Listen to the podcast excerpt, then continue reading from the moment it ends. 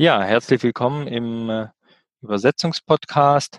Heute haben wir den Herr Ritschel als Gast und äh, ja, wenn Sie sich einfach mal kurz vorstellen würden. Guten Tag, vielen Dank für die Einladung zum Podcast. Mein Name ist Martin Ritschel, ich bin Diplomübersetzer, habe 1994 mein Examen abgelegt am FASK in Germersheim war dann von 95 bis 98 als Senior Translator bei einem internationalen Sprachdienstleister tätig und betreute dort im Auftrag der Firma einen großen deutschen Fahrzeughersteller mit den Textsorten Werkstatthandbuch, Diagnoseprüfanleitungen, Stromlaufpläne und dergleichen. Das habe ich fünf Jahre lang gemacht, mit viel Mühe, habe viel gelernt, war sehr anstrengend, äh, auch sehr interessant. Man kam in die Werkstätten, in die Versuchswerkstätten und äh, konnte alle Autos des Kunden auch mal irgendwo fahren und anfassen. Also von daher eine ganz tolle Erfahrung. 1999 habe ich mich dann zur Selbstständigkeit entschlossen und versorge seither meine Kunden aus dem Bereich Fahrzeugbau, Maschinenbau und zunehmend auch Elektrotechnik mit Fach, Fachübersetzungen. Kleine Spezialisierungsnische, die noch dazugehört, sind Jagd- und Sportwaffen, was meinem privaten Hobby geschuldet ist. Gut. Ja, wir haben uns ja heute zum Thema des äh, Muttersprachlerprinzip vorgenommen. Wie stehen Sie denn zum Muttersprachlerprinzip bei Übersetzungen? Ähm, da muss ich mal schmunzeln, denn Muttersprachler ist jeder. Das, Zumindest das, in einer Sprache, genau. Ja, eben, ne? Das, wenn mich jemand fragt, sind Sie Muttersprachler, dann sage ich immer, jo, klar. Genau. Ja, ähm, jo, aber ich, ich weiß, äh, worauf Sie abzielen. Klar, ähm, Muttersprachlerprinzip äh, versteht man halt in unserer Branche immer so im Sinne der Zielsprache. Und das ist, ich nenne es mal ganz salopp, so die, die heilige Kuh der Übersetzungsindustrie. Uns fehlt auch in keiner Auflistung von den Qualitätsansprüchen. Äh, ja. Egal, wohin Sie schauen. Ne? Also bei uns nur Muttersprachler, das steht immer mit drei Ausrufezeichen irgendwo ganz oben. Ähm, dass das meist äh, nicht qualitätsentscheidend ist, das sehen wir ja mehr oder weniger jeden Tag anhand der suboptimalen Übersetzungen, die man immer so auf den Tisch kriegt, als Lektor, als Revisor oder eben auch äh, als, als Inhalt eines Translation Memory alles, was einem da auffällt, was nicht wirklich ganz schön ist, das stammt ja dann, ne, weil alle, an, alle sich an die heilige Kuh auch immer halten, es stammt ja von Muttersprachlern auf der zielsprachlichen Seite. Von daher, daran allein kann es nicht liegen. Ja, das ist richtig. Ähm, das hat man auch schon in einigen Podcasts behandelt. Ähm, das heißt, können, wir, können Sie da nochmal Vorteile aus Ihrer Sicht, Vorteile und Nachteile dieser heiligen Kuh des Muttersprachlers? Ja. Äh, Vorteil des Muttersprachlers in der Zielsprache besteht immer dort, wo die Ästhetik der Zielsprache essentiell ist. Also wo es um Nuancen geht, die nur der wirklich versierte und auch nur dieser muttersprachliche Übersetzungsexperte beherrscht äh, denke mal, weiß ich, äh, perfekte Zeitenfolge, Konsistenz und Kohärenz, Thema Rema-Progression, rhetorische Figuren. Äh, damit kann man in der Muttersprachler natürlich besser umgehen als in der Fremdsprache. Also an einen anspruchsvollen Roman oder an einen wissenschaftlichen Beitrag, der zur Veröffentlichung vorgesehen ist, äh, gehört auf jeden Fall ein Muttersprachler in dieser Zielsprache dran. Der kann entweder der Übersetzer sein oder dann ein Lektor. Das, solange das Ergebnis stimmt, äh, ist ja gut. Ähm, was wir hier von ausnehmen, da kommen wir wahrscheinlich gleich noch ganz ausführlich drauf, das sind eben technische, schwierige Fachtexte, die manchmal den Nichtmuttersprachler auf, ausgangsseitig überfordern. Das hat die technische Sprache so an sich. Ähm, technische Sprache kennt auch sowas wie ein Jargon, Werkstattjargon. Ähm, Habe ich selbst erlebt, äh, wenn die Entwicklungsingenieure und die, die Meister sich da in der Werkstatt unterhalten, da gehört man entweder dazu oder man steht außen vor. Das stimmt, das ist wie wenn Handwerker bei einem sind zu Hause. Ne? Mhm. Da weiß man nicht, von was die reden. Ja. Genau. Ähm, Wäre es dann nicht sinnvoller, eine Kombination aus Muttersprachler, zum Beispiel für den Ausgangstext, fürs Lektorat, ähm, ja. Muttersprachler zusammen, also ein Muttersprachler im Ausgangstext, der quasi zum Beispiel ein Deutscher, der Französisch studiert hat, der die erste Übersetzung macht, ja. und dann ein französischer Muttersprachler, der dann das Lektorat macht und der Deutsch studiert hat. Ja, wäre sicherlich äh, eine optimale Lösung. Würde nebenbei dann auch ganz elegant die Anforderungen der ISO 17100 erfüllen.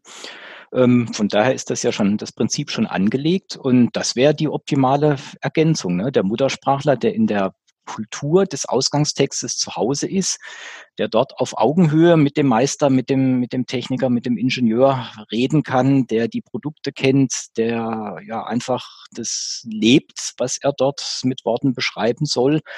Ähm, der kann das sicherlich optimal und gerade in, in technischen äh, Texten ist die Anforderung ja auf der Verstehensseite angelegt. Da müssen Sie nicht Shakespeare sein, um ein Werkstatthandbuch übersetzen zu können. Da geht es ausschließlich darum, dass Sie verstanden haben, worum es geht. Und das dann in relativ simple Worte zu fassen, das sollte man als äh, studierter Übersetzer auch in einer Fremdsprache hinkriegen. Das stimmt. Jetzt sagt ja die ISO 17100, dass ein zusätzlicher Lektor quasi drüber geht. Mhm, Wäre es ja. nicht sogar, wenn wir richtig in die Qualität reingehen, noch besser, wenn der Übersetzer und der Lektor miteinander kommunizieren würden? Das ist wünschenswert und sollte doch auch eigentlich so sein. Äh, also ich freue mich, wenn ich einen Lektor habe und der sich dann auch meldet und mal was nachfragt und bei Unsicherheiten abklärt, ob das bewusst so sein soll, wie es da steht, oder ob er es einfach schöner machen darf, weil er es anders empfindet. Äh, also von meiner Seite aus herzlich gern. Zu zweit geht es besser. Genau, weil was wir schon gemerkt haben, dass manchmal nach dem Lektorat der Stil komplett anders ist. Das heißt, das ist ja auch eine Gefahr, ne? Ähm, das kommt drauf an, äh, welche, welche Dokumententypen wir jetzt betrachten. Also äh, Stil in einem Werkstatthandbuch ist ja relativ eng umgrenzt. Da hat man gar nicht viel Möglichkeiten. Und wenn man sich dann an die, die Regeln des Technical Writing hält, dann ist dieser Kanal, in dem man da sich bewegt, doch sehr schmal. Ja, das schwimmt ein bisschen links, ein bisschen rechts, aber im Prinzip geht es nur geradeaus. Ähm, da haben wir nicht viel Varianz. Äh, anders ist es, wenn ich jetzt, weiß ich, einen Forschungsbericht habe, da könnte es schon sein, dass der eine äh, durch die angelsächsische Brille schauend äh, einfachere Sätze bevorzugt, äh, wenig Passivkonstruktionen haben möchte, ähm, einfach sich dem Leser eher verpflichtet fühlt, ähm, als, als es bei typischerweise auf der deutschen Seite der Fall ist. Ne? Also das, äh, ja. der deutsche Autor schreibt im Prinzip mal so für sich und seine Peer Group. Und wer es dann nicht versteht, hat halt ein Problem. Ja, das ist in der angelsächsischen Kultur genau umgekehrt. Ja, da stimmt. muss ein Text so geschrieben sein, dass die Zielgruppe ihn dann auch gut verstehen kann. Und wer das nicht erfüllt, hat keinen guten Text gebaut, egal wie schön er ist und egal was drin steht. Das stimmt. Das heißt, dann wäre ja normal diese Kombination, wenn Sie sich auch noch unterhalten würden, auch für das Thema Terminologie ja perfekt geeignet. Das auf jeden Fall. Also da, das wenn man, wenn man eine hohe Qualität erreichen will, dann braucht man als Übersetzer natürlich das Feedback des Lektors. Der sieht den Text ja dann auch immer mit zeitlicher und auch räumlicher Distanz. Dem fallen andere Sachen auf als einem selber. Und äh, umgekehrt geht es natürlich genauso auch. Auch der Lektor lernt dazu vom Übersetzer. Ja, der kann auch nicht alles wissen und liest vielleicht auch manchmal irgendein Thema zum ersten Mal. Ähm, also das ist ein Geben und ein Nehmen. Ich, ich hatte sowas vor zwei Jahren mal, da ging es um das Thema Jagd- und Sportwaffen und Munitionsherstellung. Ja. Ähm, hatte ich einen Lektor in England, ähm, der hat dann sozusagen, also ich habe erstmal sehr viel gelernt, habe auch extra einen Kurs belegt, bin jetzt sogar Inhaber okay. einer Sprengstofferwerbserlaubnis nach deutschem Recht. War okay. ganz toll. mit mit Live-Vorführung auf dem Schießstand, Knall und Bumm und Pulverdampf. Äh, tolle Erfahrung. Ähm, ja, äh, ich habe ihm den Text geschrieben, er hat ihn gelernt, er hat dadurch, äh, durchs Lesen sozusagen gelernt, auch worum es geht und hat mir dann tolle konstruktive Vorschläge gemacht, wie man es noch schöner machen kann. Und so haben wir uns ergänzt und sind beide zum Schluss irgendwie aus einem guten Projekt zufrieden rausgegangen.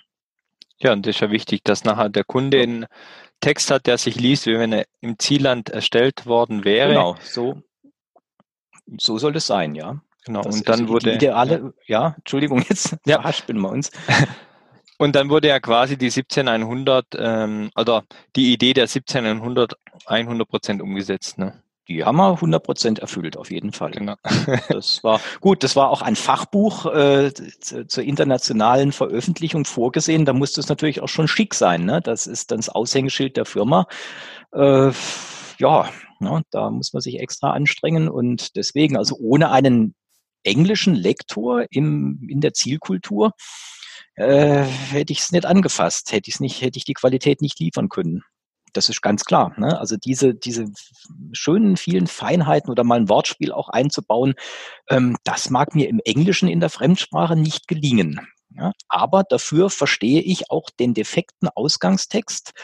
Äh, ich kann mit den Leuten in Deutschland, in der Firma halt anders kommunizieren. Ich habe das ja auch beim, beim deutschen Fahrzeughersteller in Süddeutschland erlebt. Ne? Da kam der amerikanische Dolmetscher ähm, und der hat diesen kleinen Unterschied zwischen der Kombi und das Kombi nicht bemerkt. Mhm. Für, in, in, der Abteilung, ist, in, dies, in der das, die Dolmetschsituation dort ähm, entstand, in dieser speziellen Abteilung ist das Kombi das Kombi-Instrument in der mhm. Instrumentenanlage. Mhm. Ja, die, die, die Schwätze halt nur das die Kombi. Halt, alle ja, Im Schwabeland wird's abgekürzt, ja, genau. Das ist das Kombi. Ne? So, jetzt der amerikanische Kollege, der hat es irgendwie nicht gemerkt und der hielt das Kombi halt für den, den Station Wagon, also die, die, die, die, ja. die Fahrzeugart. Und so dolmetschte er ständig, ständig in das Cockpit einen, einen Kombi rein, den es dort gar nicht gab. Er hat es nicht gemerkt und die anderen haben es, glaube ich, auch nicht gemerkt, Gott sei Dank. Aber ne, das, das sind so Kleinigkeiten, wo ich denke, ja, ähm, das, da stolpert halt äh, der Muttersprachler der Zielsprache, stolpert an der Stelle halt in irgendwas rein, was dem Muttersprachler auf der Ausgangsseite halt nicht passiert wäre. Das stimmt. Ähm, ja. Wobei, das ist natürlich auch wichtig. Wir haben ja auch das Thema übersetzungsgerechtes Schreiben, glaube ich, schon im Podcast mhm. mal gehabt. Oder haben wir jetzt noch einen Podcast, der dafür ansteht? Ähm, das ist natürlich auch schwierig, beziehungsweise fies, beim Dolmetschen natürlich noch schlimmer. Ähm, wenn wir hier so schreiben, wie wir, sagen wir, im Schwabenland auch noch schwätzen, dann kann es natürlich für jemand schon sch richtig schwierig werden. Ne? Äh, das, ja, aber das passiert äh, relativ häufig. Äh, ich habe das oft erlebt, gerade in Entwicklungsabteilungen. Ähm, da wird schnell hingeschrieben, da wird alles protokolliert aber nicht sorgfältig formuliert. Äh, hinzu kommt, dass dort auch sehr viele Menschen in Deutsch als Fremdsprache schreiben. Also da äh, tolle Ingenieure, super kompetent, äh, aber mit nur relativ eingeschränkten Sprachkenntnissen. Und wenn die ein Entwicklungsprotokoll aufschreiben, ja, das ist dann, da braucht man schon die Glaskugel auf dem Schoß und sehr viel Ahnung. Da muss man da auch sehr involviert sein im Thema, um das überhaupt verstehen zu können. Das erschließt sich nicht so einfach. Ja, das stimmt. Gut. Ähm, von der Definition Muttersprachler da gibt es ja auch ähm, unterschiedliche Meinungen. Die einen sind ja der Meinung, Muttersprache ist der, wo im Zielland lebt. Andere sagen, Muttersprachler sei der, der mit der Sprache aufgewachsen ist. Wie, wie sehen Sie denn den Muttersprachler? Schwierige Frage. Was, wie definiere ich den Muttersprachler? Also eigentlich völlig neutral. Muttersprachler ist immer, hängt von der Perspektive ab. Äh, Muttersprachler sind wir alle in unserer Sprache gesagt, in der, in der Übersetzungswelt bezieht man das halt immer auf Muttersprachler der Zielsprache der Übersetzung. Ja. Wie gesagt, für mich nicht so relevant, weil ich bewege mich ja immer nur in diesen Techniktexten drin und da ist es relativ schnurz. Äh, wenn die Message stimmt, äh, dann ist es gut. Äh, wie gesagt, äh, die Künste eines Shakespeare werden dort nicht gebraucht und nicht verlangt. Da geht es nur darum, ist es richtig, erfüllt es die Ansprüche der Zielgruppe, äh, sind die Regeln des Technical Writing eingehalten. Äh, das, das, das kriegt man auf jeden Fall auch als, in Anführungszeichen, Nicht-Muttersprachler hin. Okay. Gut. Ähm, dann ist noch eine Frage, die immer wieder aufkommt oder bei uns immer wieder, ähm, die wir zu hören bekommen, ob nicht ein Übersetzer, der jetzt schon 20, 30 Jahre zum Beispiel von Deutsch nach Englisch übersetzt, mhm. nicht genauso erfahren ist wie ein Muttersprachler im, in der Zielsprache. Innerhalb seines Fachgebietes ein gewisses sprachliches Talent und eine gute Ausbildung vorausgesetzt, würde ich sagen, ja, doch, ist machbar. Äh, die letzten fünf Prozent schafft man vielleicht nicht, aber um, wie gesagt, einen technischen Text richtig gut zu übersetzen, dürfte das kein Problem sein, würde ich sagen, ja, kann man. Okay. Genau, weil Sie ahnen ja, da geht es ja meistens ums Thema Geld, weil ein Lektor kostet ja mhm. nochmal zusätzliches Geld, ja, logischerweise richtigerweise. Er muss ja natürlich auch von was ja. leben. Naja, klar. Ähm, das heißt, wenn man einen richtig erfahrenen Übersetzer hat, kann man zur Not auch, wenn man es auch nicht benötigt, auf das Lektorat, gerade in einem Techniken, technischen Text verzichten. Ansonsten ist die beste Kombination immer ein Muttersprachler der Ausgangssprache für die Übersetzung und ein Muttersprachler der Zielsprache als Lektorat, die sich am besten wäre, halten können. Ja, das wäre meine Ideallösung. Ob man die immer braucht, ist fraglich. Es gibt ja sehr viele so einfach Gebrauchstexte. Ähm, ich mache sowas ja auch oft. Ähm, da gibt's kein Lektorat, das ist auch nicht vorgesehen. Da wird einfach darauf vertraut, dass ich das äh, jetzt, weiß ich, so wie Sie vorhin gesagt haben, seit 20 Jahren mache, äh, indem ich einfach irgendwelche äh, Einträge in Datenbanken pflege. Äh, das, das kann ich auch keinem Lektor anvertrauen, denn es gibt keinen Lektor, der seit 20 Jahren diese eine Datenbank betreut, wie ich es tue. Woher sollte der das wissen? Ja. Ähm, und da ist auch sprachlich nicht viel dran zu schönen. Das, da hat der, da kann der manchmal gar keinen Mehrwert leisten. Und dann ist es eigentlich nur, um vielleicht die ISO zu erfüllen, dass man einen da dran sitzt, der manchmal sogar noch was verschlimmbessert. Also das, das ist ganz abhängig vom Projekt, von den Anforderungen. Äh, also ich schließe auch, ich bin ISO-zertifiziert und mhm. in vielen Fällen trotzdem schreibe ich dann aber ins Angebot unten rein, äh, dass es mir nicht sinnvoll erscheint, hier jetzt noch einen Lektor hinzuzuziehen und für dieses Projekt, für diesen Auftrag machen wir es abweichend von der ISO eben mit nur einem Übersetzer, der sich da toll auskennt und das auch überblickt und im Griff hat. Ähm, Lektor nicht erforderlich, beziehungsweise manchmal auch gar nicht sinnvoll. Ja, es muss ja alles äh, in einem vernünftigen Rahmen sein. Ja. Und genau, am Schluss gibt's ja auch ein Budget beim Kunde. Ähm, mhm. Das sollte man sich sonst lieber aufheben für wirklich wichtige Sachen, sagen wir für einen Rechtstext oder für einen Marketingtext, wo es dann wirklich ja. darauf ankommt, dass es im Zieltext gut ankommt. Auf jeden Fall, ne? Da gibt, da gibt es Sachen, die würde ich jetzt auch Marketingtext würde ich mir nie zutrauen. Das mache ich nicht. Das, äh, ne? Also da muss der Muttersprachler hin der sollte vielleicht dann sogar die Übersetzung machen, weil im Marketing es äh, vielleicht inhaltlich nicht so furchtbar anspruchsvoll ist wie bei einem äh, verschwurbelten Entwicklungsprotokoll aus einer Technikabteilung, wo man ohne intime Fachkenntnisse einfach auf dem Schlauch steht. Also wie gesagt, das ist, kommt immer ganz aufs Projekt, ganz auf den Kunden an, wie man es macht. Grundsätzlich natürlich mit Lektorat ist grundsätzlich meist oder ist meistens schöner. Vier Augen sehen mehr als zwei, ist ja. ganz klar. Ähm, manchmal ist es aber auch Luxus. Man kann mit gutem Gewissen auch darauf verzichten. Also den Fall habe ich, wie gesagt, oft. Ja, klar. Ja, es gibt ja auch Qualitätssicherungstools inzwischen, die man da einsetzen kann, die einem auch sehr viel äh, Prüfarbeit abnehmen und die auch manchen Fehler dann noch finden, den vielleicht sogar ein Lektor übersehen hätte.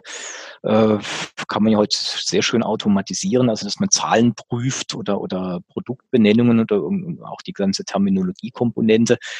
Was früher ein Lektor zu Fuß machen musste, das können wir heute in Form von Tools fast schon flächendeckend gut darstellen. Das stimmt. Und äh, was man auch noch machen kann, man kann ja auch eine Übersetzung über Nacht mal ruhen lassen, am nächsten Tag dann nochmal durchlesen und findet da vielleicht auch sonst den einen oder anderen Fehler ja auch nochmal. Ja gut, das ist auch, ist ein Idealfall, das kommt vor. In aller Regel ist es so, äh, dass das Termin nicht so eng getaktet ist, dass man wirklich durchhechelt, äh, gleich äh, im Anschluss nochmal durchguckt, alle Prüfungen macht und dann auch liefern muss. So viel Muse, wie Sie es jetzt sagen, das kommt vor, das ist gut. Äh, manchmal hat man sogar ein paar Tage Zeit, dann ist es noch besser. Dann kann man mit geklärtem Blick nochmal alles durchlesen. Genau, das ist das, was ich meinte. Das, ja. das ist schön, ne? Das ist, das ist immer so der Traum. Und das war bei dem Buchprojekt ja. zum Beispiel so. Ne? Wo du sagst, ach prima, dann konnte ich in Urlaub gehen und dann konnte ich nach einer Woche das nochmal alles auspacken ja. und dann, dann klärt sich vieles und dann fallen einem richtig tolle Sachen noch ein. Das ist, das ist schön, das ist wünschenswert, aber das ist nicht sprachlicher Alltag, zumindest nicht bei technischen Texten. Äh, da wirft mir jemand morgens, äh, ich weiß nicht was, eine Bestellliste auf den PC äh, und dann möchte die gern am Nachmittag fertig übersetzt haben, damit er seine Teile rechtzeitig kriegt. Äh, da schreibe ich ihm die Teileliste hin, da wird nichts lektoriert und der wartet auch nicht einen Tag länger und äh, ist auch nicht nötig. Also das, ich kenne die Teile, ich schreibe sie hin äh, und gut ist. Okay. Gut, also hier, ähm, was ja auch immer ein bisschen so in unserem Podcast die Empfehlung ist an die Kunden, wirklich so früh wie möglich die Übersetzung rauszugeben. Oft wird ja quasi bis zum letzten Tag noch äh, an der Anleitung geschrieben. Ist ja, ja auch verständlich, die haben genauso Druck, ist, die Anleitung fertig so, zu bekommen, ja. genau. Äh, mhm. wobei man muss natürlich immer berücksichtigen, der Übersetzer braucht halt seine Zeit. Ne? Das ist halt einfach so. Ähm, ja, es gibt so Obergrenzen, die man schwer überschreiten kann, zumindest nicht langfristig. Also irgendwo so 2000, 2500 Wörter am Tag für eine technische Übersetzung sind schon eine ordentliche Leistung.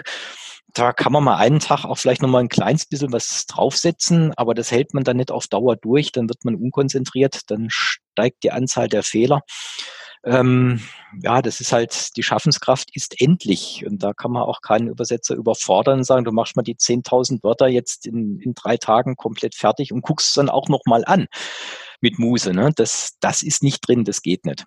Ja. Das schaffen wir nicht. Ja, also von daher, es dauert halt so lange, wie es dauert. Äh, zweite Möglichkeit ist dann ein Projekt zu verteilen an mehrere Übersetzer ist manchmal sowieso erforderlich, wenn das Projekt entsprechend groß ist. Grundsätzlich wünschenswert ist es nicht. Also ich mache es immer nur ungern, denn wenn man es dann nachher in der Gesamtheit nochmal anguckt, wenn man die Chance dazu hat, dann findet man dann doch Unterschiede zwischen Übersetzern A und Übersetzer B. Also genau. schade, hätte man einheitlich machen können, wäre es schöner gewesen, aber es war halt nicht drin und es funktioniert dann trotzdem. Klar, wenn die Technik ähm, richtig übersetzt ist, merkt man vielleicht trotzdem, dass zwei Menschen dran gearbeitet haben. Kommt natürlich auch darauf an, wie wichtig das, das ist, ob ja. man das raussieht oder nicht. Genau. Das ist, wie gesagt, das eine ist, ob man jetzt einen Roman übersetzt, da merkt man einen, einen Wechsel im Stil vielleicht, ja. wenn man aufmerksam liest. Wenn ich wiederum, so wie früher bei meinem ersten Arbeitgeber, Werkstatthandbücher produziere, äh, wo da nur so Sachen hintereinander drinstehen, weiß ich, äh, Montageanleitung für, ich weiß nicht was, da steht da drin, Zündkerze herausdrehen, äh, Deckel abnehmen, Zahnriemen entfernen, äh, Schraube mit 10 Newtonmeter festdrehen. Punkt. Ne? So, das können ne, das können auch mehrere Leute parallel bearbeiten. Da werden Sie am Stil nicht viel Unterschiede merken. Ja. Was sollen die denn da anderes schreiben, als das, was so sinngemäß vorgegeben ist? Also da ist die Varianz gering. Das kann man gut verteilen. Also wie gesagt, auch hier projektspezifisch immer vorgehen. Okay.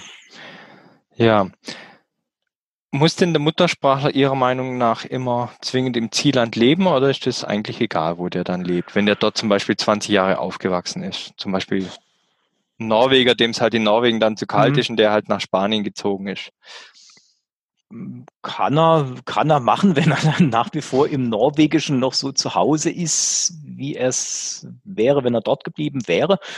Ähm, umgekehrt, ich aus meiner Sicht würde sagen, nee, das würde mich ja, wenn ich ins Englische übersetze, jetzt dann dazu verpflichten, äh, Deutschland zu verlassen, gehen, weiß ich, Kanada, Amerika, Australien.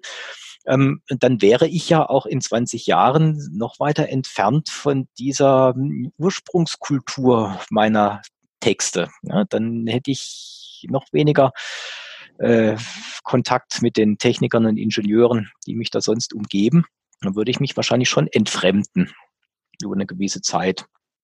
Wobei äh, die Welt ist kleiner geworden. Äh, Globalisierung gilt natürlich auch im Übersetzungsgeschäft. Moderne Medien helfen da natürlich auch enorm viel. Äh, ja, kann man pauschal, glaube ich, nicht, nicht beantworten. Also ich für meinen Teil bin froh, dass ich hier bin. Ich übersetze, wie gesagt, als Deutscher in Deutschland ins Englische.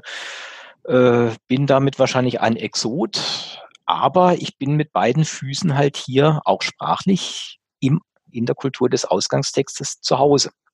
Und verstehen dann natürlich auch schwierige Texte oder sagen wir mal so Abkürzungen, die halt hier geläufig sind oder gerade jetzt im Schwabenland ist ja eh zum Teil noch extrem. Ne? Ja, das ist, was heißt extrem? Das ist eigentlich überall so. Und das ist innerhalb eines Unternehmens teilweise von Abteilung zu Abteilung unterschiedlich. Das, das habe ich auch mal erlebt bei einem Fahrzeughersteller.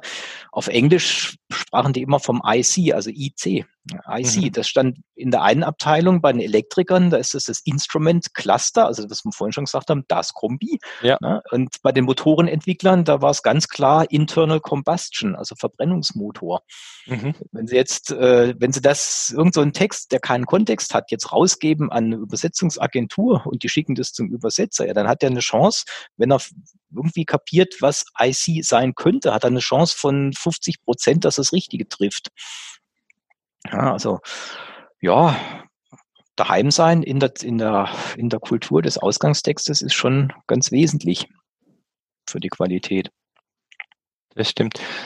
Haben Sie sonst noch ähm, irgendwas zum Thema Muttersprachler, Muttersprachlerprinzip, was wir jetzt noch nicht angesprochen haben? Ich gucke mal hier gerade noch auf mein Word-Dokument. Haben wir was? Nee, ich glaube, wir hatten soweit. Ich hätte hier noch ein paar Beispiele gehabt. Ja, gern, klar. Für, für dafür, wie kompliziert oder wie, wie verschwurbelt Muttersprache sein kann. Wie wichtig es ist, dass man dort eben, dass man das flüssig versteht, weil man dort zu Hause ist. Ja, dann ähm, nennen Sie doch mal ein paar Sie, Beispiele gern. Ja. Müssen Sie, jetzt müssen Sie überlegen, wie Sie das reingeschnitten kriegen und wo. Entschuldigung. Ja, ganz einfach, so weil ich schneide zwischendrin. Mhm. Ja, Herr Ritschel, ja. haben Sie noch ein paar Beispiele, wofür das Muttersprachlerprinzip gut geeignet ist? Oh ja, da gibt es viele in der, in der Sprache der Techniker. Sie werden äh, als, als Nicht-Deutsch-Muttersprachler schon Mühe haben, wenn sie mit den Technikern auf Probefahrt gehen und die ihnen dann erzählen, dass die Hinterachse trampelt, die Vorderachse einen Brummer hat äh, oder ein Frosch im Dach sitzt. Da habe ich auch gestaunt und gesagt, was macht der Frosch im Dach, um Gottes Himmels Wille? Ha, ähm, ein Frosch ist, wissen Sie, das gab früher so Kinderspielzeug aus Blech. Wenn man drückt, dann macht das Knack. Ich sage, ach so. Ja, das war äh, kurz und bündige Beschreibung des äh, Zustandes eines größeren Blechteils, das sich verwindet und dann aus der Form äh, springt und wieder zurückspringt. Das passiert, wenn ein Fahrzeug fährt, verwindet sich das Fahrzeug ständig. Und bei großen Blechteilen kann das passieren. Die biegen sich durch und dann fahren sie über eine Bodenwelle und dann macht es plopp und das Ding springt wieder in seine ursprüngliche Form zurück. Das bezeichnen die frei raus in der Abteilung als ein Frosch. Wir hennen Frosch. So, ja. prima.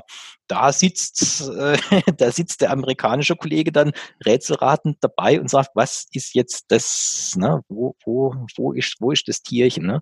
Also wie gesagt, die Vorderachse hat einen Brummer. Da haben wir auch lang gerätselt. Äh, dann sind wir hin. Ja, genau, ich komme ja aus dem Fahrzeugtechnik, ich weiß, okay. was Sie meinen. Genau. Sie wissen, aber erzählen Sie es ne? mal genau, aber es ist wirklich ja, ne? sehr fachspezifisch. Also jemand, der ja. dann nicht zu Hause ist, definitiv, der ähm, weiß es nicht. Ja, das sind diese sehr, sehr schwierigen Beschreibungen von Zuständen und auch von, von Wahrnehmungen und vor allen Dingen auch aus dem Bereich äh, Noise Vibration Harshness, also alles, was man so spürt und fühlt beim Fahren. Ähm, schwer in Worten zu beschreiben. Äh, in dem Fall hat einfach die Vorderachse vorne ein brummendes Geräusch von sich gegeben bei einer bestimmten Geschwindigkeit. Das ist ein Brummer. Genau. Äh, Süddeutsch fachsprachlich. Ne? So wie ja. der Frosch. Oder, wie gesagt, hatte ich glaube ich schon gesagt, die Hinterachse trampelt. Ne? Wie fühlt sich das genau. an? Was macht die, wenn sie trampelt? Soll sie das oder soll sie das nicht? Ähm, wie, wie fühlt sich eine Bremse an, die spitz ist? Ja, sie machen Probefahrt und der, der, Ingenieur, der geht mal aufs Pedal und sagt, oh, die Bremse ist aber spitz. Dann heißt ja nicht, dass die toll ist im Sinne von Spitze, sondern nee, ja. ähm, die bremst halt mit wenig Druck ganz scharf an. Das kann gut sein, das kann schlecht sein, das ist eine Frage der Abstimmung und wie es, der Ingenieur oder der Kunde haben will. Genauso äh, eine synthetische Lenkung, das ist, das muss man erfahren und begriffen haben, um es mit Worten beschreiben zu können. Und wie gesagt, also da nützt der beste, in dem Fall der beste englischsprachige Muttersprachler nichts. Der wird es nicht begreifen und erfahren können. Ja, das kann man rein sprachlich nicht erschließen, solche Themen. Ja, das muss man ja selbst im Deutschen wissen. Mhm. Also entweder in dem Thema unterwegs sein, also eine automobile Vorgeschichte in irgendeiner Art haben mhm. oder mhm. eine technische Vorgeschichte grundsätzlich, um solche Wortspiele zu erfassen, was damit gemeint ist. Ja, also das ist äh, so mein Credo auch immer bei, bei technischen Texten entscheidet eigentlich das, das technische Wissen und die Fähigkeit, die technische Sprache in ihrem Ursprung zu verstehen. Dann erst sozusagen im dritten Glied kommt die Kompetenz in der Zielsprache. Ähm, und da sind die Anforderungen bei technischen Texten nicht so hoch. Also die, die spitze Bremse ins Englische zu formulieren, ist nicht schwierig, wenn Sie verstanden haben, was spitz denn jetzt konkret bedeutet. Ja. Das stimmt. Ja, perfekt, Herr Ritschel. Wir sind auch von der Zeit am Ende des Podcasts angelangt. Okay. Ich bedanke mich recht herzlich für die Teilnahme. Ich bedanke mich bei Ihnen, Herr Binder, für die Einladung. Und würde mich freuen, wenn wir mal wieder in einem nächsten Podcast voneinander hören. Jederzeit gern. Ja, Dankeschön. Bitte schön, Herr Binder.